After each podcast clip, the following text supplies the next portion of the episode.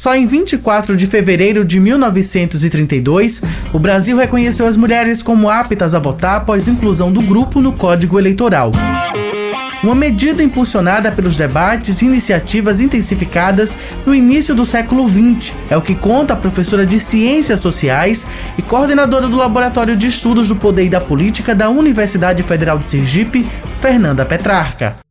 O movimento em prol do voto ele já aparece no Brasil no final do século XIX, né? mas um dos argumentos fortes contra a participação das mulheres é de que ele impediria o exercício das funções exclusivamente familiares, aquelas voltadas à vida doméstica. É principalmente a partir do século XX que um movimento liderado por professoras passa a impulsionar a luta pelo voto das mulheres e conquistar adesões no novo contexto político que eclode com a Revolução de 30. Fora do voto não significa, entretanto, dizer fora da política, até porque essas mulheres elas faziam parte, como coadjuvantes, das alianças políticas coronelísticas, integrando as facções políticas estaduais. As ligas femininas, criadas no final do século XIX e início do século XX, auxiliaram a criação de um eleitorado destinado a certos políticos. A legislação de 32 aprovou o voto feminino e foi, sem dúvida, uma grande conquista, mas manteve esse voto atrelado às funções profissionais e aquelas direcionadas à chamada qualificação.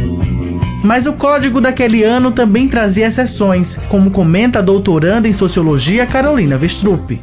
Em 1932, você tem aí a garantia do direito ao voto pela promulgação do Código Eleitoral é, para mulheres que se fossem alfabetizadas. Então, você tem aí um processo de exclusão muito grande, visto que, tanto do ponto de vista social, econômico é, e educacional, as mulheres ingressam, né, numa, numa esfera de vida pública muito, muito depois que os homens. Então, em 1932, apesar de você ter o Código Eleitoral que menciona esse direito, ainda é muito míope, muito distorcido, visto que a gente tem ainda uma quantidade enorme de mulheres que ainda estavam na condição é, presa ao espaço doméstico e com condições sociais e econômicas muito inferiores aos homens e, portanto, a condição de analfabetismo nessa no gênero feminino era muito maior do que no masculino. Portanto, você não tem o direito à universalidade do voto. Essa é uma das principais críticas ao movimento sufragista, segundo a professora Fernanda Petrarca. Grande parte das brasileiras continuaram excluídas do processo eleitoral mesmo após a conquista de 32. Então, mulheres brancas com alguma condição financeira passaram a exercer o direito, mas as outras estavam completamente excluídas. Ainda que as líderes sufragistas tenham lutado contra o chamado voto qualificado, esse voto direcionado à profissão, elas não demandaram o voto para os analfabetos, o que de fato só ocorreu em 1985. Passados 90 anos desse marco, as mulheres já representam quase 53% do eleitorado no Brasil, de acordo com dados de janeiro do Tribunal Superior Eleitoral. Em Sergipe, elas correspondem a 53% dos eleitores. Apesar da representatividade, a ocupação feminina nos espaços de poder ainda é baixa. O Brasil ocupa a posição 142 entre os 192 países no ranking de participação das mulheres no Parlamento Nacional, divulgado ano passado pela União Interparlamentar. Em Sergipe, nenhuma mulher foi eleita governadora do estado. Apenas um quarto dos 24 assentos na Assembleia Legislativa são ocupados por pessoas do gênero feminino. Desde a redemocratização, Sergipe só elegeu uma mulher para o Congresso Nacional, a senadora Maria do Carmo, um reflexo da desigualdade de gênero no Brasil, como destaca a doutoranda Carolina Vestrup. Infelizmente, nós vivemos sobre uma estrutura de sociedade que não propicia às mulheres um espaço de poder então, a busca pelos espaços de poder e de decisão é algo que a gente está vivenciando de maneira muito forte com os movimentos feministas, né? Pensando, obviamente, nessas várias mulheres que têm várias realidades diferentes, né? E que têm as suas, as suas necessidades, né? pleiteadas de reconhecimento, então essa é uma questão. Mas a gente vivencia e aí uma questão ainda de muita escassez de mulheres, né, na política. A gente, o Brasil é um dos países onde isso é cada vez mais gritante, apesar dos números estarem aumentando, né?